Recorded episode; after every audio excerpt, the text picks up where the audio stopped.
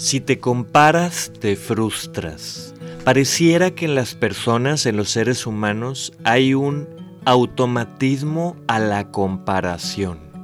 ¿Y qué genera la comparación en nosotros? ¿Qué implicaciones tiene en nuestro autoconcepto y salud psicológica, salud emocional, el compararnos? Y es que pareciera un automático. Pareciera que la comparación que hacemos es incluso inconsciente. La mayoría de las veces no nos damos cuenta que nos estamos comparando. Y es que si bien la comparación puede servirnos como referencia para mejorar algo, por ejemplo, comparo los resultados que tuve al hacer esta rutina de ejercicio con esta otra rutina de ejercicio. Bueno, me ayuda esa referencia a hacer ajustes y poder mejorar. Pero la gran mayoría de las veces la comparación nos lleva a un juicio y evaluación que nos merma, que nos afecta en nuestro autoconcepto y por lo tanto en la autovaloración y autoestima.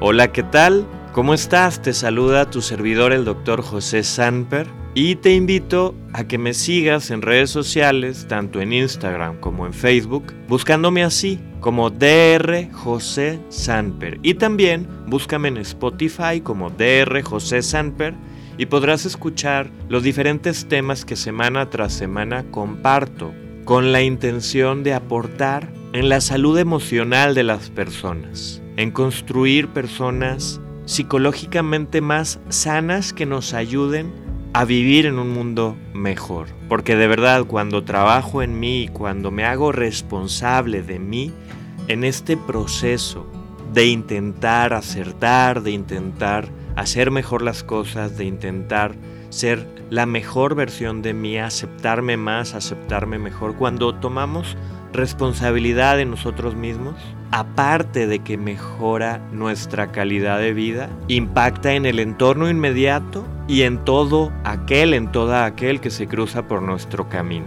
Estamos hablando de si te comparas, te frustras. Y pareciera que a causa de las redes sociales, hoy más que nunca somos víctimas de la comparación automática. Una comparación que implica evaluación, juicios y que de manera inconsciente me lleva a juzgarme, evaluarme con respecto a lo que veo en mi celular, en la pantalla del celular.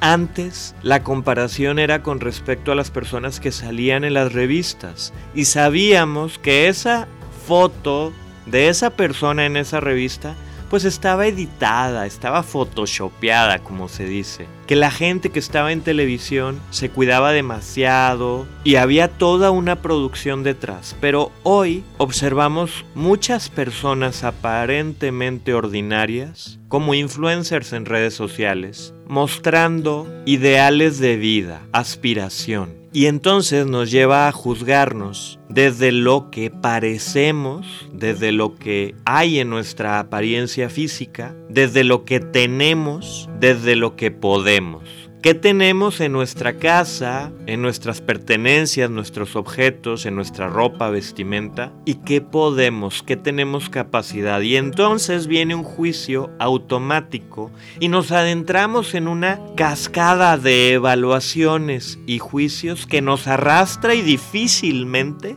salimos bien librados. Ese es el gran problema de la comparación. Si te comparas, te frustras porque esa comparación te arrastra en esa, en esa cascada de juicios, de evaluaciones, de valoraciones, que si te comparas con alguien que está mejor, te vas a frustrar. Si te comparas con alguien que está peor, a lo mejor te va a dar cierto orgullo, cierto sentimiento de orgullo que no nos lleva a vibrar emocionalmente alto. Porque el orgullo tiene una vibración emocionalmente baja. El orgullo tiene que ver con sentirme superior y no nos ayuda a construir salud emocional, salud psicológica. En redes sociales, los, influencers, se vuelven puntos de referencia, modelos a seguir. El problema es que no nos damos cuenta que nos, lo que nos muestran no es precisamente lo real porque escogen el video, escogen la fotografía, preparan el speech, preparan el discurso, escogen la mejor ropa, escogen la mejor pose, la que más les favorece, el ángulo que más le favorece y se profesionalizan en eso. ¿Sabes cuánto tiempo le dedica un influencer a sus redes sociales? Le dedica todo el día. ¿Por qué? Porque ese es su trabajo. Porque la mayoría de los influencers obtiene dinero como un trabajo a través de la publicidad que hace de ciertos productos y le pagan por eso. Antes eso se hacía en las plataformas de televisión y radio. Los medios ya cambiaron y ahora cualquiera puede posicionarse si le dedica tiempo y tiene carisma, tiene tino, a ser alguien que vende publicidad a través de sus redes sociales. Es un nuevo modelo de negocio. Y ojo, hay dos tipos de personalidades en, la humanidad los extrovertidos y los introvertidos. Los extrovertidos tienen mayor facilidad para captar la atención de la gente, para entretener, y esas personas muy fácilmente pueden ser visibles en la sociedad. Siempre ha ocurrido, siempre ha existido, pero ahora exponenciado a través de las plataformas digitales. Y si nos comparamos los introvertidos con los extrovertidos, nos vamos a frustrar. Por ejemplo, yo soy médico y me dedico a la salud mental y trato de compartir mensajes de valor en redes sociales. Bueno, al ser médico, ser doctor, muchas personas me comparaban con el doctor César Lozano, que también estudió medicina y es un excelente motivador, es una persona que tiene una capacidad para comunicar increíble. Cuando me comparaban, al principio me molestaba. ¿Por qué? Pues porque yo no tengo esa capacidad de comunicar, de él, de entretener. César Lozano es una persona increíble para entretener y lo que me gusta mucho de él es que es a través de mensajes saludables, positivos. Y creo yo que debería de haber mucho más personas como él con ese carisma y que usen su carisma para enviar mensajes que favorezcan la salud emocional, la autoestima, las relaciones de las personas. Pero no me comparen con él, por favor, porque somos diferentes, tenemos formación diferentes, tenemos ahora sí que vocaciones distintas, carismas distintos y él le ayuda a través de sus libros y a través de sus conferencias y de todos los mensajes que comparten medios a mucha gente. Y yo le ayudo a una persona que está frente a mí en psicoterapia y le ayudo a sanar sus heridas de manera puntual y también hago mis esfuerzos en redes sociales sabiendo que yo soy yo y él es él. Pero por favor, no me compares con él porque somos diferentes, porque tenemos historias de vida diferentes, contextos diferentes, circunstancias diferentes, incluso posibilidades diferentes. Y qué padre que su carisma le haga llegar a millones de personas. Y tal vez me podría servir compararme con él como referencia, a ver qué está haciendo él bien. Pero si intento obtener los mismos resultados, me voy a frustrar.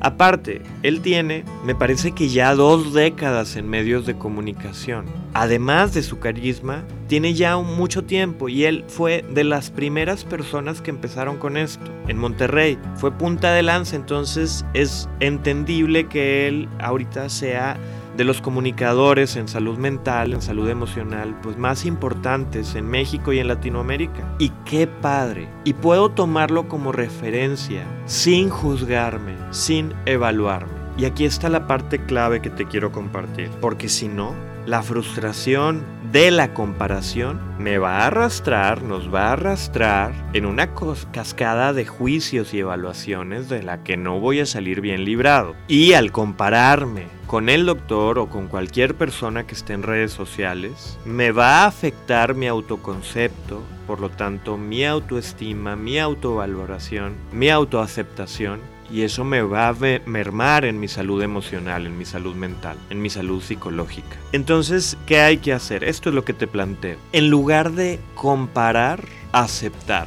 Empezar por aceptarme a mí, en mis posibilidades, en mi cuerpo, en mi imagen, en mi, color de piel, en mi color de ojo, en mi estatura, en mi manera de ser y aceptándome así, trabajar en ser la mejor versión de mí mismo. Pero ojo, la mejor versión de mí mismo no implica el competir o compararme con las demás o los demás. Implica simplemente poner mis dones al servicio de la vida, al servicio de mí y de los demás. No ocultar mis talentos, sino sacarlos y orientarme a aquello que hace que me brillen los ojos y me hace feliz. Me lleva a estar como pez en el agua. Si hago eso, créeme que va a salir la mejor versión de mí. Si haces eso, va a salir la mejor versión de ti. Entonces, en lugar de comparar, aceptar aceptarme a mí, pero también aceptar al otro y reconocerle, reconocerme a mí y reconocer al otro.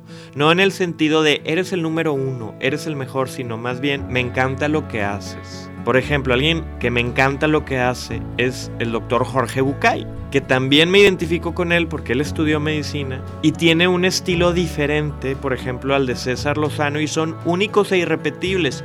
Y es injusto compararlos y no hay que compararlos y mucho menos compararme.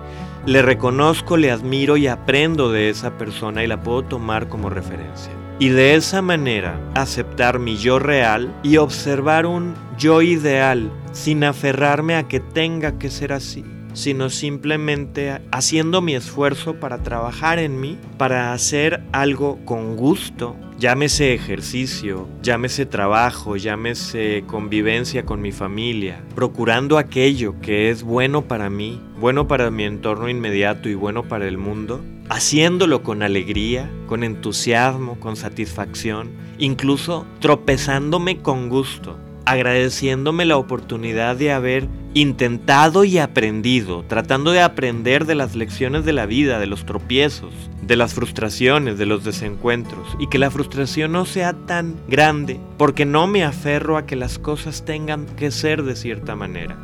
Si te comparas, te frustras ten mucho cuidado porque al ritmo que ha crecido la tendencia al uso de redes sociales, también ha crecido la tendencia a la depresión y ansiedad en el mundo. Hay una correlación directa. Por lo tanto, te propongo, te invito a que cuando observes a alguien más, le aceptes, le reconozcas y le admires sin juzgarle, sin evaluarle y sin juzgarte, sin evaluarte. Tomemos conciencia de que el mundo virtual, el mundo de redes sociales, no es un mundo orgánico, no es un mundo real. Está maquillado, está planificado, diseñado para captar tu atención a través de la aspiración de un ideal que nos han propuesto, que nos han vendido, para que todas y todos lo consumamos. Aceptémonos más, aceptémonos mejor en nuestro cuerpo, en nuestra imagen,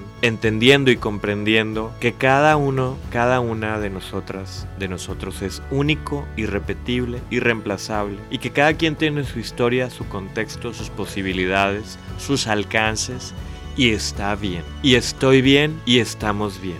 Construyamos, generemos, creemos esta vida orgánica, real, con los pies en la tierra, que sanamente podemos vivir. Porque mucho depende de nosotros más que de nuestro entorno o contexto.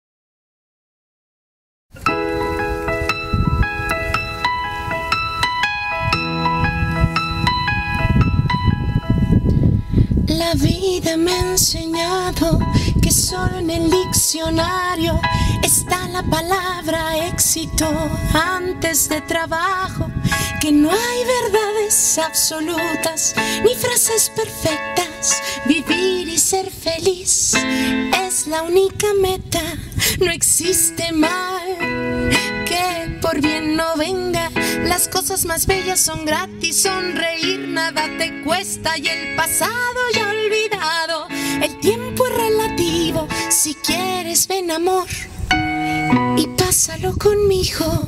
Tiempo, la vida está hecha de momentos y en los detalles más sencillos siento que vale la pena vivir.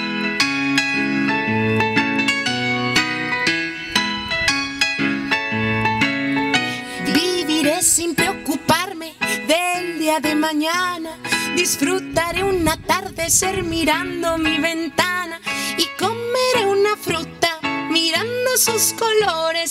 Gozaré un jardín lleno de flores. Aprenderé a bailar y hacer pasteles grandes. Con mi perro iré a pasear corriendo por las calles. Y llegaré a la playa con solo tu mirada. Si yo tengo tu sonrisa, amor, nada me falta. Tiempo, la vida está hecha de momentos. Y en los detalles más sencillos, en reírme sin sentido, caminar sin un destino, no existe un gran motivo para ser feliz.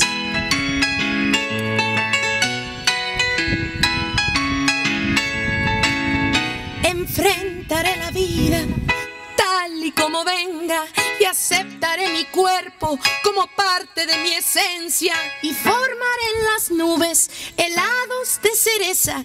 Visitaré ciudades mirando las estrellas. Tiempo, la vida está hecha de momentos y en los detalles más sencillos siento que vale la pena vivir que vale la pena vivir, que vale la pena vivir.